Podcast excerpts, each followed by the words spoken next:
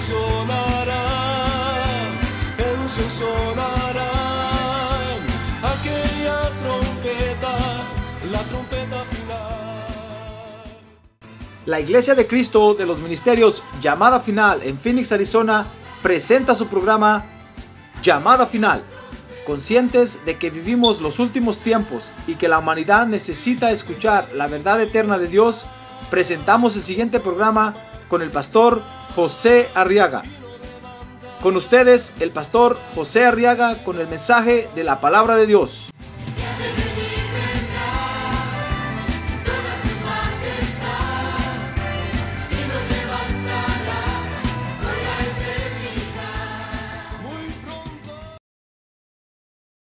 Póngase de pie, por favor, de Esdras. En el capítulo número 6, vamos a leer los versos 14 y 15.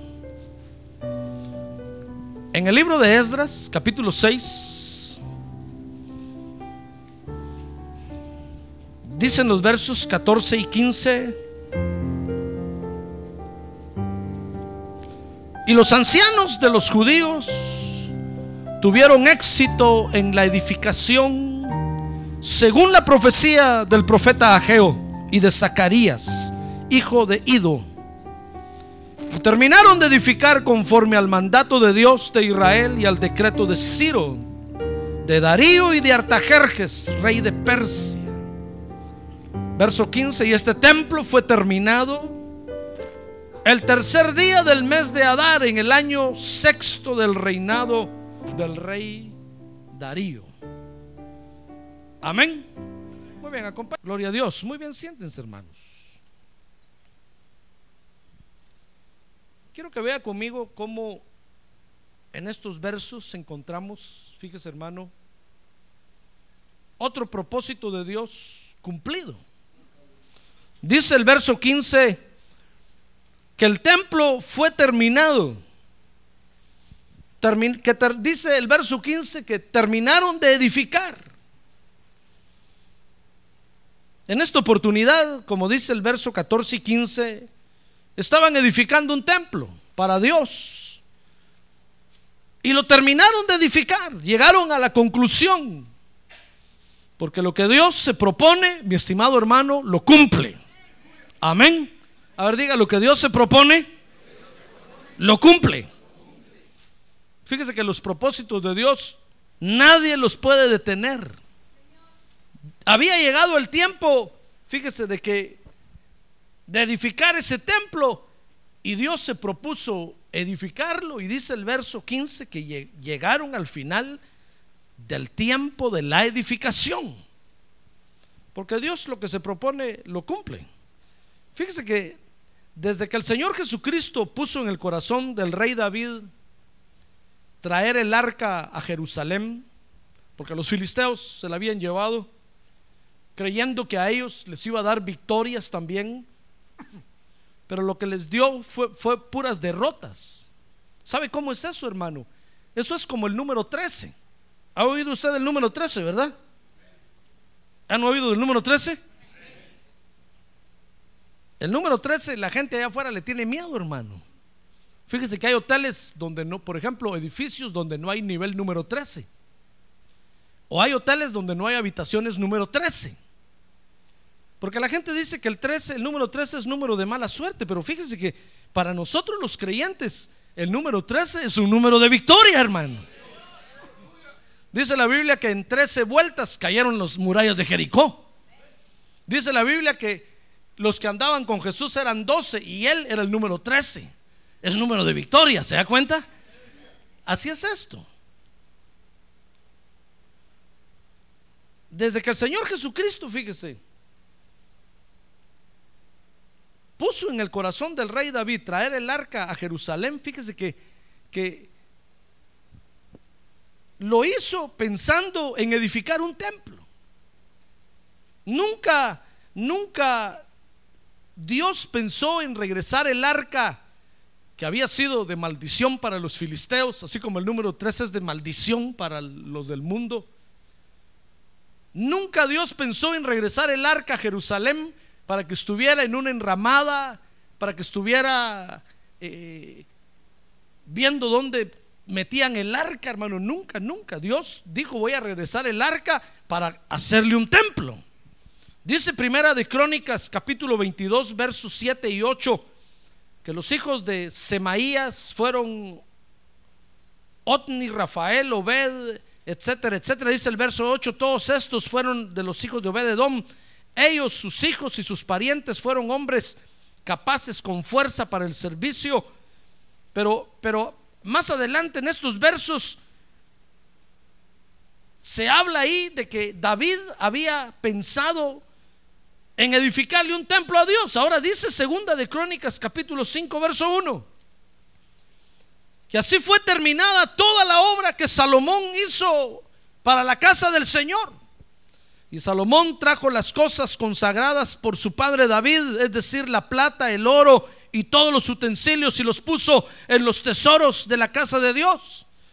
Porque, porque David pensó en edificarle una casa a Dios, pero Dios dice ahí, primera de Crónicas, lo tuvo que detener y le tuvo que decir, mira David, tú no vas a edificar el templo, porque has hecho mucha violencia. Fíjese que David tuvo que tomar el reino con violencia, hermano. Tuvo que matar a muchos enemigos y Dios lo vio tan lleno de sangre que le dijo, no, tú no lo vas a hacer, pero vas a tener un hijo que se va a llamar Salomón y él va a hacer el templo. Y nació Salomón y David le dejó todo el material preparado. Y Salomón entonces, hermano, edificó el templo, como dice Segunda de Crónicas capítulo 5, verso 1.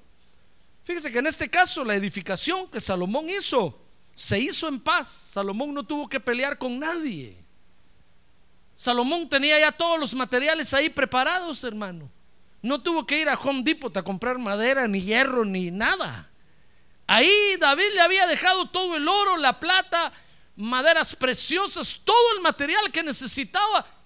Salomón solo tuvo que levantar el templo. Ya hasta el lugar le habían dicho dónde lo iba a levantar y las medidas de cómo iba a ser, los planos del templo, todo lo tenía. Salomón solo tuvo que ejecutar la obra. Por eso Salomón quiere decir paz. Porque Salomón levantó el templo, este templo que se llama el templo de Salomón en paz. Pero en los versos que, que leímos hoy, le tocó levantar el templo a Zorobabel, porque dice la Biblia que llegaron los babilónicos y destruyeron el templo de Salomón. Perdón, destruyeron sí el templo de Salomón. Y entonces cuando terminó, cuando terminó el cautiverio de Judá, Dios mandó a Zorobabel a que levantara otra vez el templo. Pero en este caso le decía en los versos que nos ocupan esta mañana, hermano, no era para edificar, sino que era para restaurar el templo que Salomón había levantado. Porque los babilónicos lo habían destruido. Entonces a Zorobabel le tocó una tarea más difícil, porque tenía que comenzar a remover escombros porque tenía que empezar a escoger entre el material que estaba tirado ahí a ver qué le servía, qué no le servía. Tuvo que remover cenizas, tuvo que remover una serie de cosas. Y como dice el dicho, que donde hubo fuego, cenizas quedan. El pobre de Zorobabel, si es que cabe la palabra pobre, no le tocó una tarea fácil, hermano. Dice Esdras capítulo 1, versos 1 y 2, que en primer lugar, fíjese, todo el pueblo estaba, todo el pueblo de Dios estaba cautivo. Dice Esdras capítulo 1, verso 1, en el primer año de Ciro, rey de Persia, para que se cumpliera la palabra del Señor, por boca de Jeremías, el Señor motivó el espíritu de Ciro, rey de Persia. Y éste hizo proclamar por todo su reino y también por escrito diciendo, así dice Ciro, rey de Persia el Señor, el Dios de los, de los cielos, me ha dado todos los reinos de la tierra y Él me ha designado para que le edifique una casa en Jerusalén que está en Judá. Fíjese que el pueblo de Dios estaba cautivo y este rey los liberó para que fueran a restaurar el templo. Mire qué tarea la que le tocó a Zorobabel, hermano. En primer lugar, fíjese que el pueblo de Dios estaba cautivo. Dice el verso 3 que tuvieron que ser liberados para ir a restaurar. Dice el verso 4 que Dios tuvo que animarlos, proveyéndoles todo, porque algunos estaban diciendo, bueno, nos vamos a ir de aquí a restaurar, pero ¿quién nos va a dar el material que necesitamos? ¿Quién va a comprar el material? Sin duda pensaban a Salomón, le fue fácil porque David le dejó todo el oro y la plata. Pero nosotros, ¿quién va a poner el dinero para comprar las vigas, las columnas? ¿Quién va a clavar los clavos? ¿Quién va a poner las puertas? ¿Quién va a poner las ventanas? Y entonces dice Esdras capítulo 1, verso número 4, que Dios dio una orden y, a través de Ciro. Y dice, y a todo sobreviviente en cualquier lugar que habite, que los hombres de aquel lugar lo ayuden. Está hablando del pueblo de Dios con plata y oro, con bienes y ganado, junto con una ofrenda voluntario, voluntaria, perdón, para la casa de Dios que está en Jerusalén. Mire, Dios tuvo que animarlos proveyéndoles todo, hermano, porque ya se estaban resistiendo, ya estaban diciendo, no, es que ¿quién va a levantar tremenda obra si a Salomón como le costó? ¿Cuántos millones de millones gastó para levantar ese templo? Y ahora nosotros cautivos, pues fíjese que Dios los motivó, proveyéndoles todo. Dice el verso 5 que Dios tuvo que despertar los espíritus. Porque nadie se quería levantar para hacerlo, hermano. Mire el capítulo 1 de Esdras, verso 5 dice, y entonces se levantaron los jefes de las casas paternas de Judá y de Benjamín y los sacerdotes y los levitas. Mire, cuando vieron que ya estaba el material ahí, cuando vieron que ya estaba hasta los carros que los iban a llevar a Jerusalén, porque estaban cautivos en Babilonia, más o menos unos cuatro mil kilómetros de distancia, estaban en lo que hoy es Irak, ahí en Babel, y tenían que viajar hasta Israel. Cuando vieron que estaban hasta los carros que los iban a llevar, cuando vieron que, que tenían el oro, la plata, todo preparado, entonces se levantaron, dijeron, qué vergüenza si nos quedamos sin hacer nada para Dios. Y entonces se levantaron para ir a edificar, hermano. Dios tuvo que despertar los espíritus de cada uno. Dice Esdras entonces capítulo 6 versos 14 y 15 que leíamos al principio, que entonces fueron y terminaron la edificación llegaron a feliz término. Y a ver lo que, lo que Dios se propone, ¿lo cumple? Porque ahora lo interesante de esto, hermano, fíjese, es que esto es una figura para nosotros, porque ahora Dios nos está edificando a nosotros. A ver, diga, Dios me está edificando a mí. A ver, más recio, Dios me está edificando a mí. A ver, confiéselo, diga, Dios me está edificando a mí. Sí, para que no quede duda de quién lo está edificando, hermano. Dice 1 Corintios capítulo 3, verso 16, que ahora los templos somos usted y yo. El templo ahora no es el lugar físico donde nos reunimos, hermano. Eso es lo de menos. Puede ser una bodega, puede ser debajo de un árbol, cualquier lugar. Dios ahora no está viendo el edificio, Dios ahora está viendo, lo está viendo a usted todo su ser, cuerpo, alma y espíritu, dice 1 Corintios 3, se ha constituido en un templo de Dios. Cuando usted aceptó a Jesucristo como su Salvador y el Espíritu Santo vino a morar a usted, usted se volvió templo de Dios. Por eso es interesante este relato, porque ahora nos, a nosotros nos está edificando Dios, hermano. Y cuando Salomón levantó su templo allá, que su padre todo se lo dio y lo hizo en paz, ¿sabe? La, eh, edificación del templo que Salomón hizo es figura de nuestros hijos que vienen a la iglesia, hermano. Porque usted les está proveyendo todo. Usted los trae a la iglesia, les está enseñando el camino de Dios, les está dando el oro, la plata, las piedras preciosas, las maderas preciosas, todo para que edifiquen. No les va a costar nada y en paz pueden edificar. ¿Se da cuenta? Mire, hermano, a ver, despierte que tiene un lado, dígale, despierte, hermano. Usted ya se durmió. Mire, el templo que Salomón edificó es figura de la edificación que Dios está haciendo con nuestros hijos. Por eso, bienaventurados aquellos nuestros hijos que entienden, hermano, y que vienen a la iglesia y buscan a Dios y reciben de Dios, porque en paz van a edificar el templo para Dios. Bienaventurados, porque en ellos no hay nada que restaurar, no hay cenizas que remover, no hay escombros que tirar, no hay cosas ocultas que rascar, no hay demonios ni espíritus de muerte que, que echar fuera. Ellos vienen como Salomón, son hijos de paz, nacieron en la iglesia, ahí estuvieron en sala cuna, ahí crecieron con los niños. ¡Ah, gloria a Dios! ¡Gloria a Dios! Y los que los trajeron ya más grandecitos, pues ahí estuvieron con los niños y, ahí están y ahí crecieron oyendo la palabra de Dios, aprendiendo los cánticos de Dios. Ellos están edificando en paz.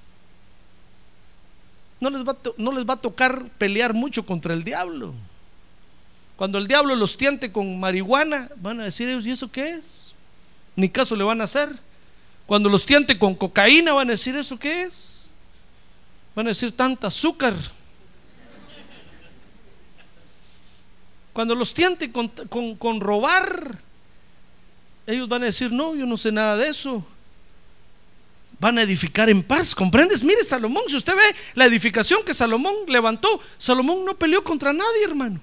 Lo que únicamente hizo fue organizar a todos los trabajadores, llamar a los carpinteros aquí, a los herreros aquí, a todos ahí. Y Dios le fue levantando a todos los que necesitaba y comenzaron a levantar el templo hasta que terminaron el templo. Mira, el templo de Salomón es una de las siete maravillas del mundo.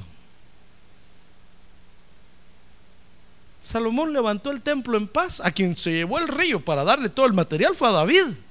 David tuvo que pelear contra el enemigo y arrancarle el oro, arrancarle la plata. Tuvo que pelear contra el enemigo, matarlo, destrozarlo y quitarle el botín y, y traerlo a la casa de Dios, juntar todo el oro y la plata. David fue el que se rifó el físico, hermano. David tenía un carácter violento.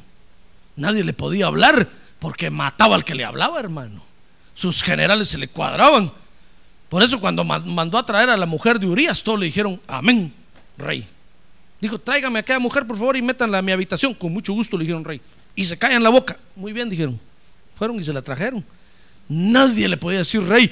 Y cuando Natán, Dios lo mandó a profetizarle el mal que había hecho David, Natán desde la puerta le tuvo que gritar, tú eres ese, ese bandido, rey. Y se fue corriendo.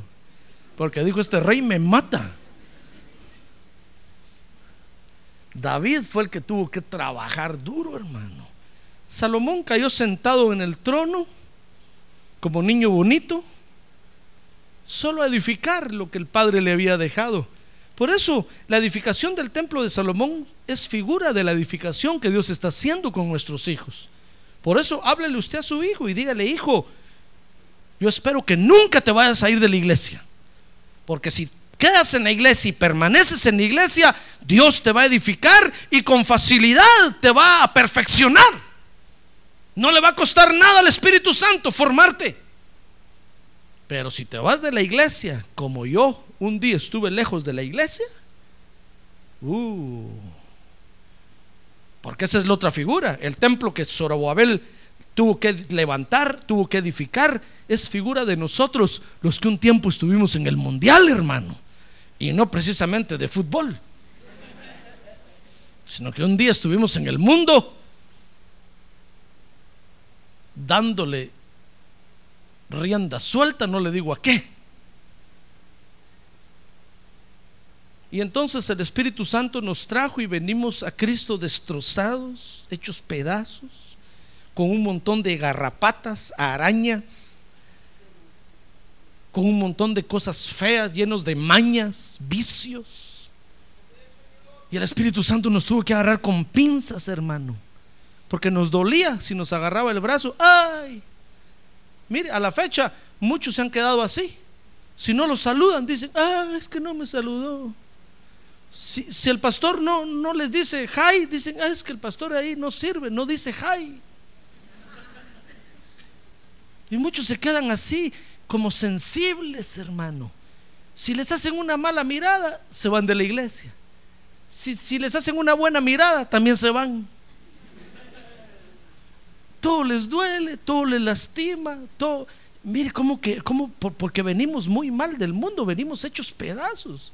Y ahora el Espíritu Santo con pinzas nos tiene que tomar con mucho cuidado y nos tiene que limpiar. ¿Y cuánto tiempo va a tardar para limpiarnos, hermano? Así le pasó a Zorobabel. Zorobabel llegó a Jerusalén y todo aquello era puras ruinas, hermano. Porque desde, desde que los babilónicos se llevaron a, a Judá cautivo, todo eso quedó hecho pedazos. Dice la Biblia que ahí moraban bandidos, ladrones. Ahí moraba lo peor de la tierra. Y Zorobabel tuvo que llegar a esas ruinas, enfrentarse a esos enemigos, echarlos fuera de ahí y comenzar a edificar el templo. Tuvo que hacerlo otra vez con guerra y con batalla. Es figura de la edificación que Dios está haciendo en nosotros, los que Dios trajo del mundo, los que venimos de la Babilonia de allá afuera. Hasta cara de babilónicos traíamos, hermano. Por eso si mira algún babilónico por ahí, téngale paciencia. Ya le va a cambiar la cara. No mire a nadie, míreme mí aquí. Usted ya tiene cara de hebreo, hijo de Dios. Pero cuando vino de allá afuera, viera cómo lo vimos nosotros, hermano. Traía una cara de babilónico terrible. A Satán Hussein se parecía. El descendiente directo de Nabucodonosor. Pero sabe, el Espíritu Santo lo tomó aquí, le, mire, hasta la forma de vestir le ha cambiado. Viera cómo venía usted del mundo, hermano, con aretes por todas partes,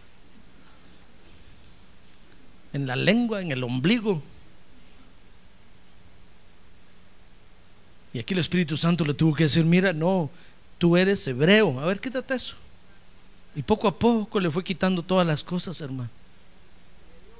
Antes usted movía los dedos así todos raros, como los africanos. Y el Espíritu Santo le tuvo que decir, no, mira, no, tú, tú, tú no, no eres de ellos. Tú tienes que levantar manos santas y limpias para Dios. ¡Ah, gloria a Dios! ¡Ah, gloria a Dios, hermano! Por eso háblele a sus hijos y dígale, mira, mi hijo, no hay lugar mejor para ti que la iglesia. Nunca se te ocurra irte de la iglesia porque vas a sufrir como yo sufrí. Vieras cómo el Espíritu Santo, cómo tiene ahora que tratarme. A veces agarra el estropajo, el paste o como usted le diga, o la esponja, y duro me raspa y me duele.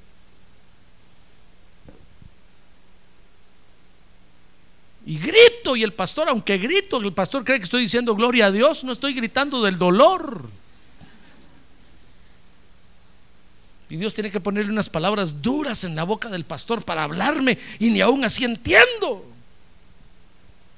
Por eso, hijo, no te vayas de la iglesia, quédate en la iglesia y Dios en paz te va a edificar, en paz te va a levantar y vas a ser un instrumento útil en las manos de Dios. Y Dios va a glorificar su nombre contigo.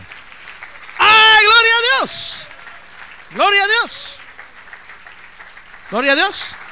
Mire, y si su hijo, y si su hijo le dijera, no, yo no, si yo no estoy buscando que Dios me use, yo no estoy, yo no quiero nada de eso, dígale, dígale usted, mira, mira hijo, aunque no quieras, para eso naciste en la tierra.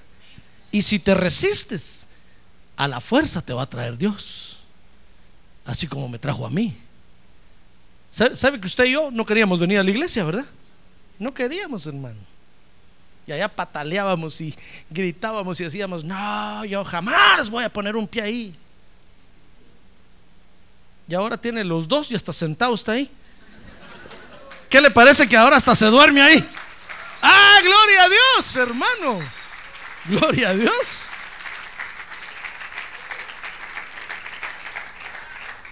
Y después hasta predicador de la palabra de Dios va a ser, hermano. Y va a resultar diciendo, como yo, yo nunca pensé predicar, nunca. Que si para eso había venido a la tierra, para predicar el Evangelio. Mire, el templo de Zorobabel es un ejemplo de edificación difícil que Dios hizo en la tierra. Los primeros problemas con los que Dios se encontró para edificar ese templo, hermano, fue los problemas con la gente misma, con su pueblo mismo, que son figura de los problemas que presenta la edificación con nosotros mismos, hermano. A veces nosotros mismos nos oponemos a la edificación. Sabemos que es bueno, sabemos que es lo que Dios quiere.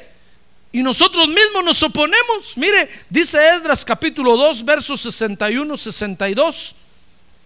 Ahí está la primera oposición de nosotros mismos. Y dice, verso 61, y de los hijos de los sacerdotes, los hijos de Abaía, los hijos de Cos, los hijos de Bas, de Barzilai, que habían tomado por mujer a una de las hijas de Barzilai, Galaadita, con cuyo nombre fue llamado. Estos buscaron en su registro de genealogía, pero no se hallaron y fueron considerados inmundos y excluidos del sacerdocio. Mire, la primera la primera oposición que, que encuentra esta edificación, hermano, son las herencias que venimos jalando de nuestros antepasados.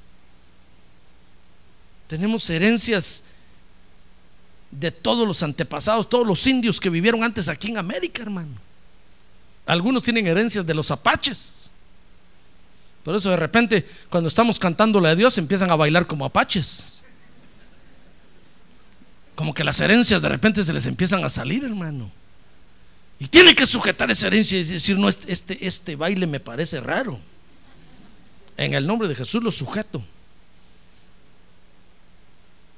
Mire cuántas herencias tenemos, hermano. Dice que estos, fíjese que cuando fueron a edificar, comenzaron a buscarlos por genealogías, porque no querían aceptar a nadie que no fuera del pueblo de Dios. Y encontraron a unos de apellido Barzilai. Y cuando buscaron en los registros del pueblo de Israel, apellido Barzilai con la B, por favor, Barzilai, Barzilai, dijeron, no, no hay Barzilai. Solo hay Bar Jesús, hay Benamí, hay, pero Barzilai no hay. Entonces dijeron, ¿ustedes por qué tienen ese apellido tan raro? Dijeron, ah, es que cuando estábamos allá en el mundo, en el exilio, nos casamos con unas mujeres de apellido Barzilai y ellas nos pusieron su last name. Fíjese que Barzilai quiere decir mujer de hierro. Mire con qué mujercitas se fueron a casar, hermano. Se casaron con unas mujeres que les que dijeron, no, nosotros no vamos a ponernos el apellido de ustedes. Ustedes se van a poner nuestro apellido si quieren. Y aquellos dijeron, muy bien, eran tan sujetos.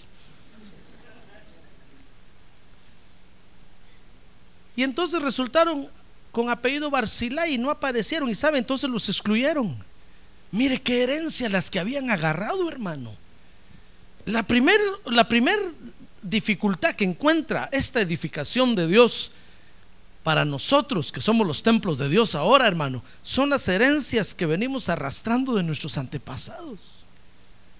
Herencias de pordioseros, herencias de borrachos, herencias que antepasados tuvimos, hermano.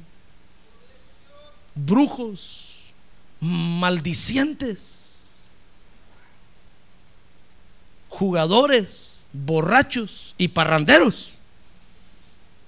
Yo sé que un su antepasado fue Juan Charrasqueado, hermano. Jugador, borracho y parrandero. Mire, y ahora venimos a Cristo y tenemos eso ahí adentro, hermano. Y el Espíritu Santo dice, muy bien, te voy a edificar, tú eres templo de Dios. Pero primero te tengo que cortar estas herencias de maldición que traes. Mire, la primera oposición que encuentra esta edificación con nosotros mismos. Dice Esdras 268, 69, que la segunda, mire, la segunda oposición que encuentra, se va a sorprender, hermano. Dice 68, 69, capítulo 2 de Esdras.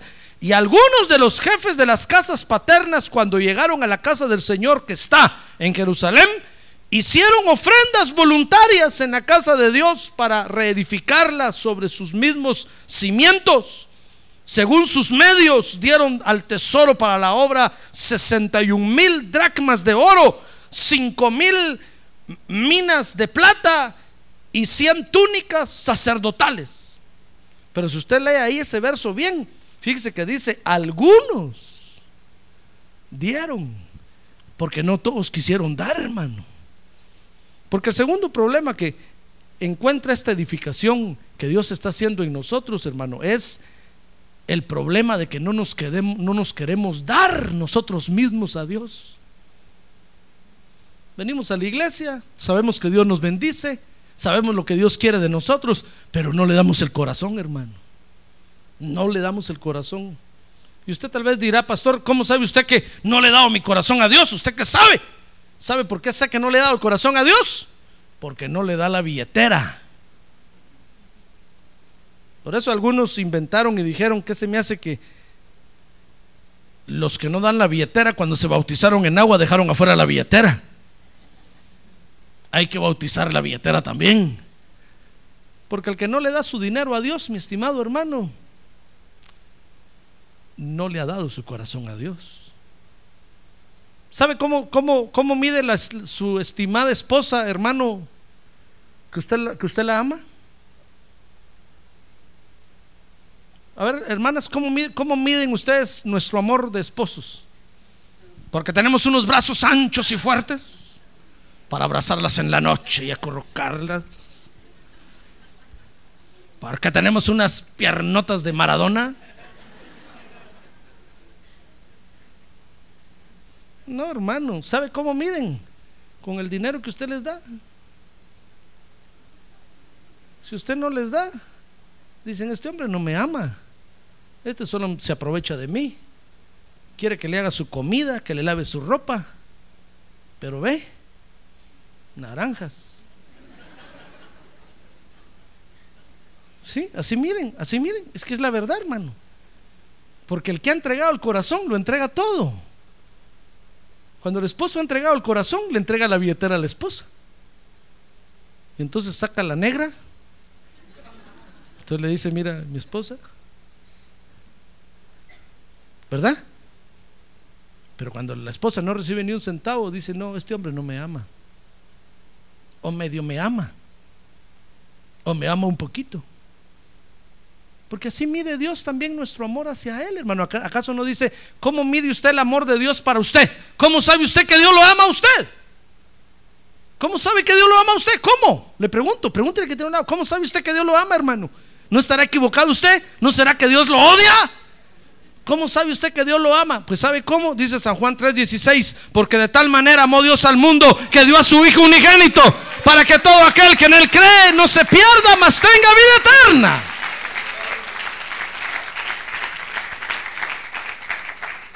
¿Sabe cómo sabe usted que Dios lo ama? Porque nos dio a su Hijo, nos dio algo de valor. Pues lo mismo está esperando Dios de usted. Usted le dice, Dios, yo te vine a la iglesia porque te amo. Dios dice, suelta la billetera. Te amo, Señor. La billetera, te amo, Señor.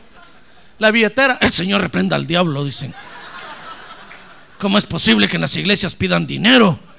Eso no es de Dios. ¿Quién dice que no es de Dios? ¿Acaso no Dios le dio a su hijo unigénito? ¿Estaría usted, ¿Sería usted capaz de darle un hijo a Dios? Decirle, Dios, te entrego a este hijo y mátalo y sacrifícalo ahí que lo cuelguen en una cruz. Yo le aseguro que usted voluntariamente no lo da. Pero Dios sí voluntariamente lo dio. Sabía a qué venía su hijo a la tierra, hermano. Y fue tan horrible y, espantoso y asqueroso lo que pasó, que dice la Biblia que cuando Jesús estaba en la cruz, el Padre escondió de él el rostro, hermano, no aguantó a verlo. Y Jesús sintió que había quitado la mirada de él le dijo, Padre, Dios mío, ¿por qué me has abandonado en este momento? Y Dios le dijo es que no, el padre le dijo es que no aguanto a verte, hijo. Estás asqueroso. Llevas el pecado de todos los que están ahí en la 6023 Norte 71 Drive. Pecados cochinos que esos tienen, ahí los tienes tú encima, no te puedo ver. Mi naturaleza no me permite verte. Abandonó a Jesús en la cruz, hermano. Segundo problema que encuentra esta edificación, que nosotros no nos damos a Dios. ¿Usted cree que le ha dado su corazón a Dios? Fíjese que estos regresaron y sabe, el oro y la plata y todo lo que traían allá en Babilonia se los habían regalado. ¿Y sabe para qué? Para que lo trajeran a edificar el templo. Y cuando ya estaban ahí, ya no quisieron dar nada, hermano. Dijeron, no, esto es de nosotros. Dijeron, ¿cómo va a ser eso, señores? Por favor, hermanos, recapaciten. Eso se los dieron allá. Dios permitió que se los dieran para que lo trajeran para hacer el templo aquí. Y dijeron, no. ¿Sabe qué dijeron? Mangos. No damos nada. Pero dice que algunos dijeron, sí, nosotros vamos a dar. Porque algunos sí se habían dado, le habían dado el corazón a Dios, hermano. Entonces, segunda oposición a esta edificación, que no nos damos nosotros a Dios de todo, hermano. ¿Ya ve qué, difícil, qué difíciles somos? Por eso, cuando usted le hable de Dios a su hijo o a su hija, póngase de ejemplo usted. A ver, dígale que tiene al lado, usted, hermano. Usted. Póngase de ejemplo usted. Y dígale a su hijo, hijo, ¿has visto que cómo soy de tacaño yo para Dios? ¿Has visto que no le doy nada a Dios? ¿Has visto que ni siquiera voy a trabajar al templo allá cuando el pastor dice que hay que ir a trabajar? ¿Has visto que no voy? ¿Has visto? ¿Me has visto que me quedo durmiendo en la cama? ¿Has visto? Sí, papi, te he visto. Pues no te alejes de la iglesia porque igual te va a pasar a ti. O peor va a costar después ir a la iglesia. Mírame a mí, mírame, mira el ejemplo. No le he entregado todo mi corazón a Dios. Me cuesta. Porque es la edificación más difícil que hay, hermano.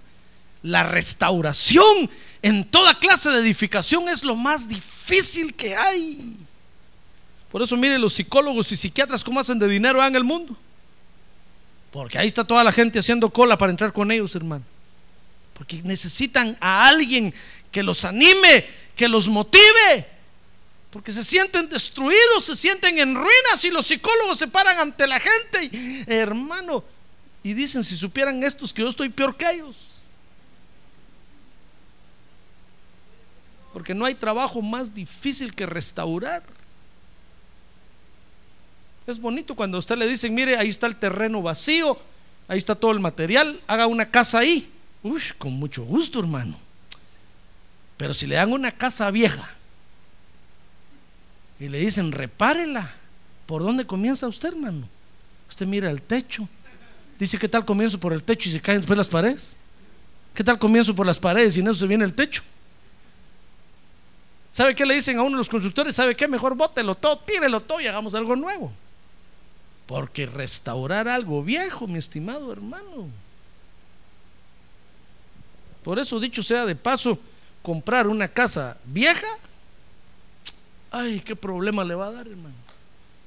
Va a tener que comenzar cambiando desde el drenaje, después los cimientos, después las paredes, después el techo. Le va a salir más caro que haber comprado una casa nueva. Por eso ya ve cómo están de cara las casas nuevas. Porque no hay como comprar algo nuevo, hermano. Es como cuando usted compra un carro usado. Aunque el del dealer le diga, mire, este es un carro tipo A, chequeado, revisado, excelente. Corre bien, air condition, le va a dar problema, porque es un carro usado. Pero si usted va a agarrar un carro cero millas, Dice, no, pastor, es que es muy caro. Sí, pero no va a tener problema. Cinco años no va a tener problema. Por lo menos va a poder dormir y trabajar tranquilo cinco años.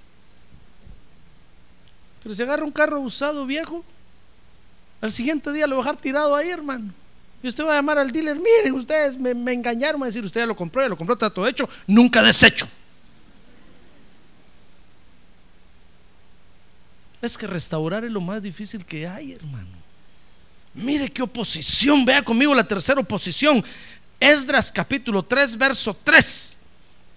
Ahí está la tercera oposición. Dice, y asentaron el altar sobre su base, porque estaban aterrorizados a causa de los pueblos de aquellas tierras. Y sobre él ofrecieron holocaustos al Señor, los holocaustos de la mañana y de la tarde y celebraron la fiesta de los tabernáculos como está escrito con el número diario de holocaustos Y después, verso 5, ofrecieron el holocausto continuo. Y mire, y todo lo que hicieron, dice el verso 6, desde el primer día del mes séptimo comenzaron a ofrecer. Mire qué, qué exacto se volvieron. Porque la tercera posición que esta edificación encuentra, mi, mi estimado hermano, es que nosotros vengamos a adorar a Dios, hermano. Nos cuesta adorar a Dios. Nos cuesta abrir la boca y los labios para decirle a Dios, te amo, Dios te adoro. Nos cuesta. Así estaban estos. estos ¿Sabe qué hizo Dios para que comenzaran a hacer todo eso? Les metió miedo. Levantó a los enemigos que estaban alrededor de ellos y cuando empezaron a ver a los enemigos, se fueron a la iglesia corriendo a orar y ya no bajaban los brazos, hermano. Mire, se parece a usted y a mí. Nos cuesta venir al culto a adorar a Dios. Ah, pero no se vaya a enfermar. Porque todos los días quiere culto. Yo le tengo que decir, váyase a su casa, por favor. No, pastor, sigamos el culto, sigamos. No, no, no, no, ya terminó. Usted dice, no, pastor, hagamos culto. Mire, una vez una hermana me dijo a mí, mire, pastor, ¿por qué no hacemos culto el sábado en la noche? Hagamos culto el domingo en la noche. Hagamos culto. Yo le dije, no, no, no, no hay necesidad. Los tres días que tenemos ahorita está excelente. Duermo yo bien, como bien, descanso bien. ¿Para qué me quiere atormentar más? Entonces me dijo, ah, es que, es que, pastor, es que fíjese que, es que yo tengo la necesidad. Me dijo, ah, le digo, porque usted tiene la necesidad. Ahora sí, ¿verdad? Le dije. Y antes ni a la iglesia venía. Ahora quiere vigilia de día y ayuno de noche. Porque así somos nosotros, hermano. Cuando estamos bien, ni venimos a la iglesia o venimos de mala gana. Ahí nos sentamos de mala gana, hasta haciendo caras. Ya nos parecemos a los, a, a los muchachos de hoy, solo ojos así.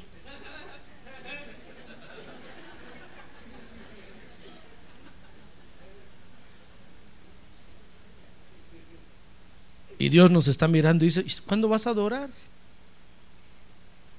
Mire, mire la, la, oposición que Dios encuentra en nosotros mismos. Le estoy hablando, no le estoy hablando del diablo, ni le estoy hablando de los demonios, le estoy hablando de usted mismo. Mire la oposición que Dios encuentra. Nos cuesta adorar. Pues Dios dice un día, bueno, no quieres adorar, ¿verdad? Bueno. Y nos mete un susto, hermano. ¡Ay! Ahí estamos en la iglesia tempranito. Hasta la cabeza levantamos y dice, para que me mire el pastor. ¿Verdad? Es que así somos, hermano. Así soy yo también. Le cuento. Mire, comenzar la adoración a Dios a estos les costó. Ya estaban ahí y no ponían el altar. Estaban ahí para levantar el templo y lo primero que tenían que hacer era poner el altar y no lo ponían. Dios dijo, ¿cuándo lo van a poner? Y no les daba pena, hermano. Dios les metió un miedo que al, día siguiente se levantaron todos con ganas de poner el altar y mire qué exacto se volvieron. Empezaron a presentar los holocaustos a la hora exacta, el holocausto continuo a la hora exacta. Uh, hermano, dijo Dios, uh, así los quiero siempre. Mire qué terrible oposición encuentra Dios. Por eso, para que no le pase eso a usted, venga y haga lo que tiene que hacer, hermano. A ver, quiere decirle que tiene un lado, venga, hermano, y haga lo que tiene que hacer. Si viene a adorar a Dios, adore a Dios. Si viene a la iglesia a escuchar la palabra de Dios, escuche la palabra de Dios, acéptela, recíbala. No espere que le vayan a meter miedo allá afuera para venir, hermano. No espere que le vayan a meter miedo para que entonces abra la Biblia y, y todo el día esté con la Biblia en su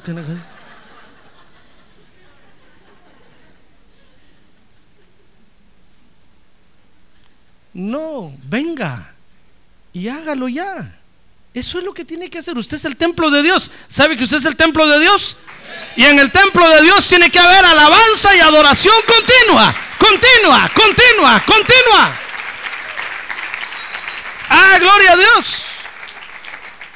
Pero si usted dice, no, es cierto que yo tengo a Cristo en mi corazón, pero voy a escuchar estas rancheras un rato. Bueno, hágalo. No le va a pasar nada. Es cierto que yo tengo a Cristo en mi corazón, pero ahí voy a, tener estas revistas Playboy y las voy a mantener ahí por aquello que se necesiten. Háganlo. Bueno, yo soy el templo, yo soy, tengo a Cristo en mi corazón, pero me voy a fumar estos puros de marihuana. Necesito algo que me levante el ánimo. hágalo. Meta a su templo todo lo que quiera. Entonces Dios va a venir un día y le va a decir, ¿dónde está mi templo? Y aunque usted se haga loco así, a saber a quién está hablando, le va a meter un miedo que entonces lo va a mirar tirado aquí a usted todo el día del culto decir, levanten a este hermano, por favor, llévenselo. Dice, no, aquí me quiero quedar, llévenselo. No, sáquenlo de aquí. Ya me ensució la alfombra.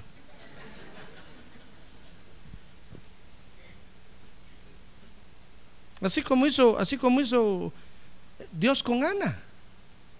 Ana ya no quería ir al culto, hermano, porque no tenía hijos. Hasta que Dios le metió miedo y entonces Ana fue y ese día ya no se quería ir del templo. Elí tuvo que ir a patear y a decir, borracha, vete, ya cerramos la iglesia. Y Ana le dijo, no, Señor, yo no estoy borracha. Es que tengo una angustia en mi alma, ya no aguanto. Y el sacerdote de mala gana le dijo, va, pues que Dios te cumpla lo que estás pidiendo, pero andate ya. Al año venía con el bebé cargado, abrazado, hermano. ¡Ah, gloria a Dios, gloria a Dios! Gloria a Dios. Porque usted y yo somos templos. Y en el templo de Dios tiene que haber alabanza y adoración continua todo el día y toda la noche. Mire, dice Esdras 3:6, ahí está la otra el otro problema que encuentra la edificación. Dice Esdras capítulo 3 verso número 6 que desde el primer día del mes séptimo comenzaron a ofrecer holocaustos al Señor, pero los cimientos del templo del Señor no se habían echado todavía. Mire, comenzaron a hacer a, adorar a Dios, pero no había modo que levantaran el templo, habían puesto solo el altar, tenían que levantar las paredes y levantar el templo, porque esta es la tercera oposición que encuentra esta edificación, hermano. Perdón, la cuarta es dejar que la influencia de Dios inunde todo nuestro ser. Dios no lo quiere a usted aquí como visita. Dios no lo quiere a usted aquí como turista. Dios no lo quiere de repente venir usted con su camarita a tomar fotos. No, Dios no lo quiere a usted aquí, hermano, solo ocupando lugar. No, Dios quiere que usted se deje influenciar por Él totalmente. Su mente, sus sentimientos, su corazón. Todo su ser, Dios lo quiere inundar y lo quiere influenciar. Pero cuando usted viene como diciendo, bueno, voy a tomar solo lo que me conviene, lo que no, lo que no, lo que no me gusta, yo no lo quiero.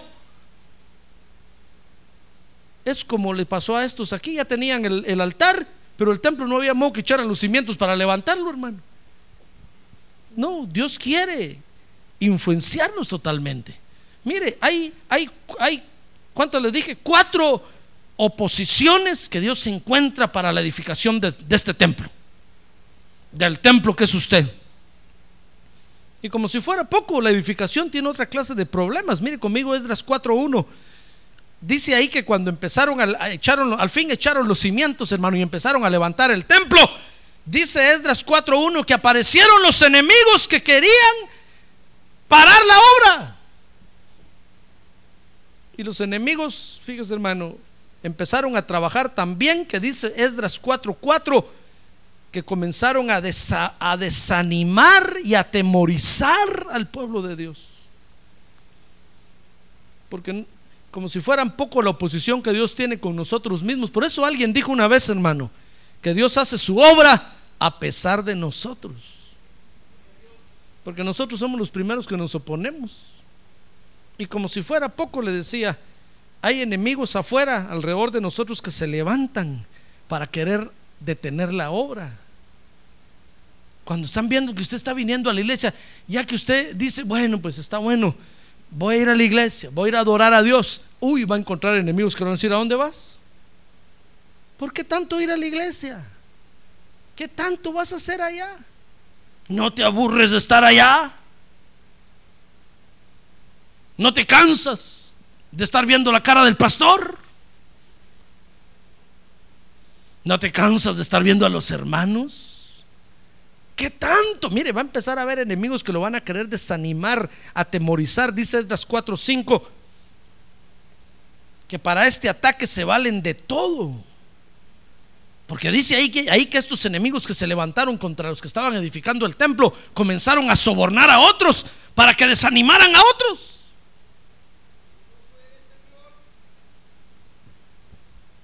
Y dice que lo hicieron por largo tiempo. Mire qué oposiciones encuentra la edificación que Dios está haciendo en usted, hermano. Por eso dele gracias a Dios que usted todavía está aquí, hermano. A ver, darle, levante su mano y dígale gracias, Señor, porque estoy en tu casa esta mañana. A ver, baje su mano. Nosotros, hermano, hemos, fíjese, recibido la comisión de edificar el templo de Dios. Dios lo comisionó a usted para edificar el templo. Así como comisionó a estos que los mandó para edificar el templo, Dios lo ha comisionado a usted para edificar el templo, pero sabe estos, a pesar de todas estas oposiciones, la buena noticia que tengo que darle esta mañana, hermano, es que estos, a pesar de todas las oposiciones que encontraron, dice ahí Esdras capítulo 6, que llegaron a terminar el templo y lo edificaron y lo levantaron para gloria de Dios. Ah, gloria a Dios, gloria a Dios. Démosle un buen aplauso al Señor. Gloria a Dios. Porque Dios lo que se propone, lo hace, hermano. Se oponga a quien se oponga. Mire, si Dios lo ha llamado a usted y le ha dicho, mira, tú eres mi templo, y ha puesto dentro de usted el Espíritu de Cristo, y ha puesto dentro de usted el Espíritu Santo, tenga por seguro que Dios va a terminar la edificación. Y si usted se opone, ¿sabe qué va a hacer Dios? Lo va a mandar a dormir al cementerio un tiempo. Porque va a decir, prefiero mejor trabajar contigo muerto porque vivo no te dejas. Brincas de un lado para otro. No te puedo agarrar. Pareces chapulín. Grillo pues, brincando de un lado para otro. Ningún pastor te puede edificar. Te vas a una iglesia, te vas a otra, te vas a otra. Y cuando el pastor, un pastor ya logra agarrarte, te le zafas de las manos y te vas para otro lado. Entonces, ¡pum! Lo mandan al cementerio. Porque Dios lo va a preferir muerto. Pero seguro que vivo, brincón. A ver, dígale que tiene un lado no sea brincón, hermano. Con todo respeto, dígale. Se lo digo porque el pastor me está diciendo que se lo diga, dígale. No sea brincón.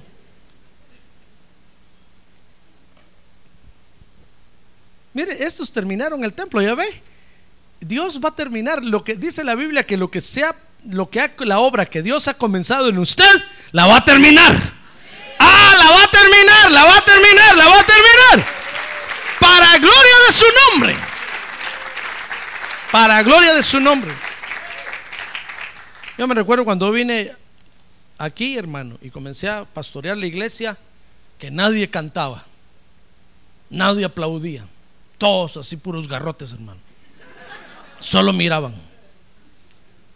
Me recuerdo que vinieron un, vinieron un día los hermanos de la inspiración de la iglesia central, pusieron sus instrumentos y empezaron a cantar y la presencia de Dios estaba y todos así parados, hermano.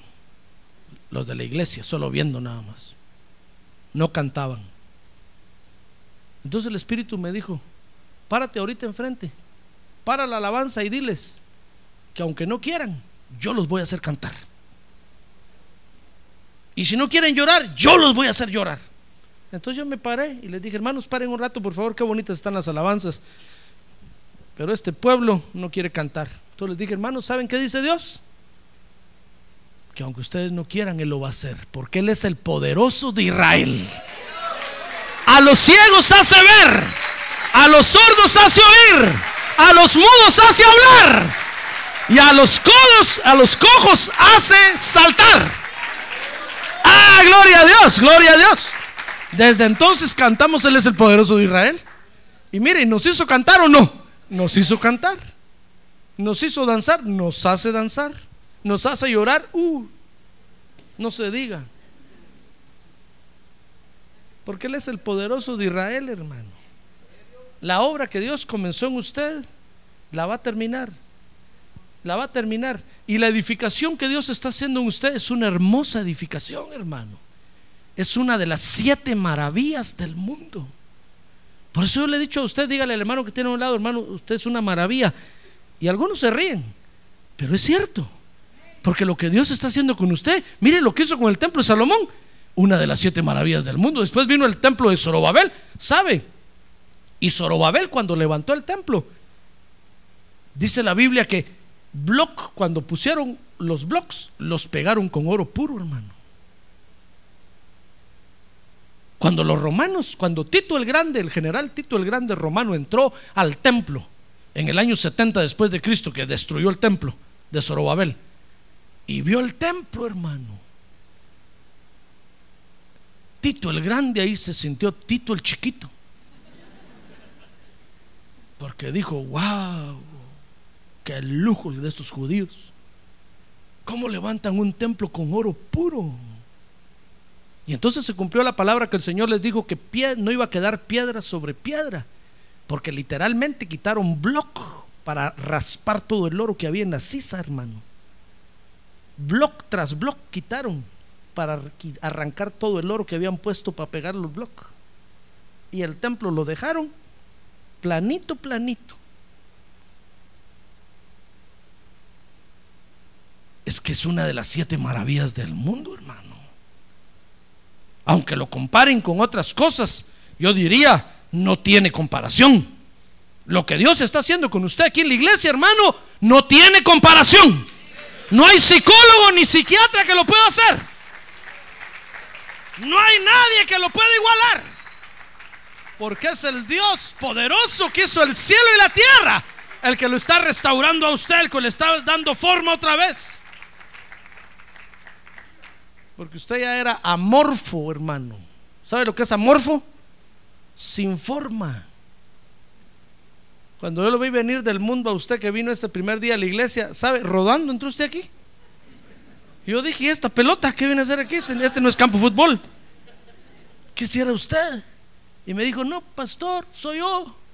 Ni manos tenía ya. Yo dije, ¿usted? ¿Un ser humano hecho bolas? No porque fuera muy gordo, sino porque estaba deformado por el pecado. Parecía un monstruo sin cabeza.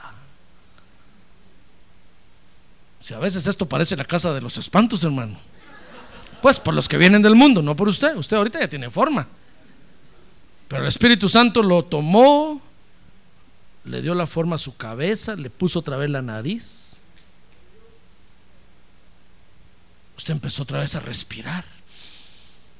Y usted dijo, si estoy vivo. Le hizo un brazo, le hizo el otro brazo.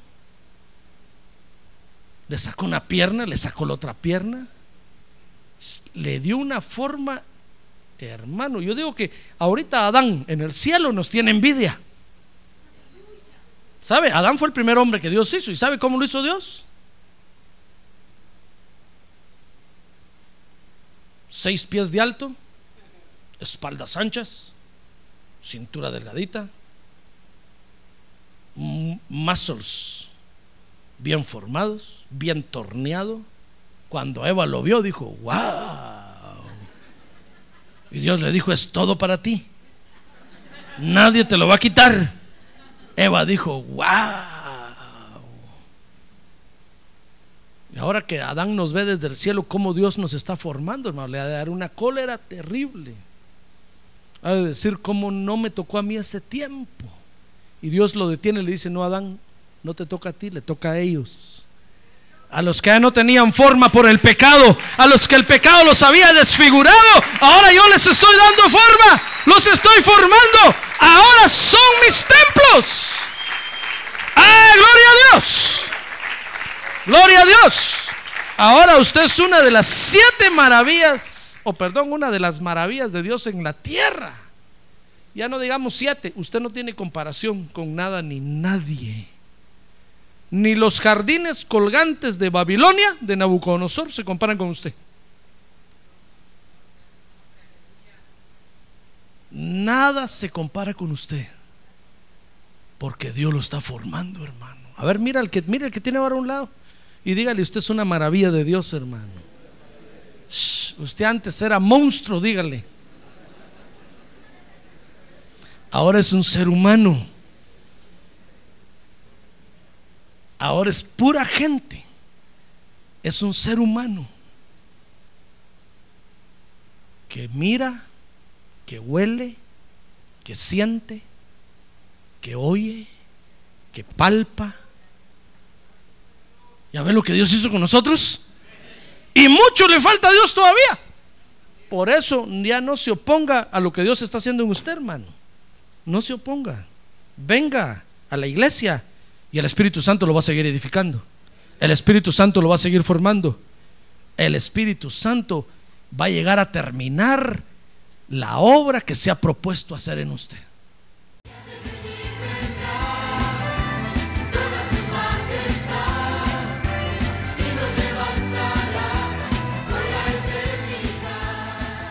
La Iglesia de Cristo de los Ministerios, llamada final en Phoenix, Arizona, cumpliendo con la comisión de Joel 2.1, presentó su programa, Llamada Final. Esperamos que nos vuelva a sintonizar la próxima semana a la misma hora por esta emisora. Los invitamos a nuestras reuniones en el 6023 Norte 71 Drive, esquina con Bethany Home Road. Para mayor información puede llamarnos al 623-934-1259 o visitarnos en la internet al www.llamadafinalphoenix.com.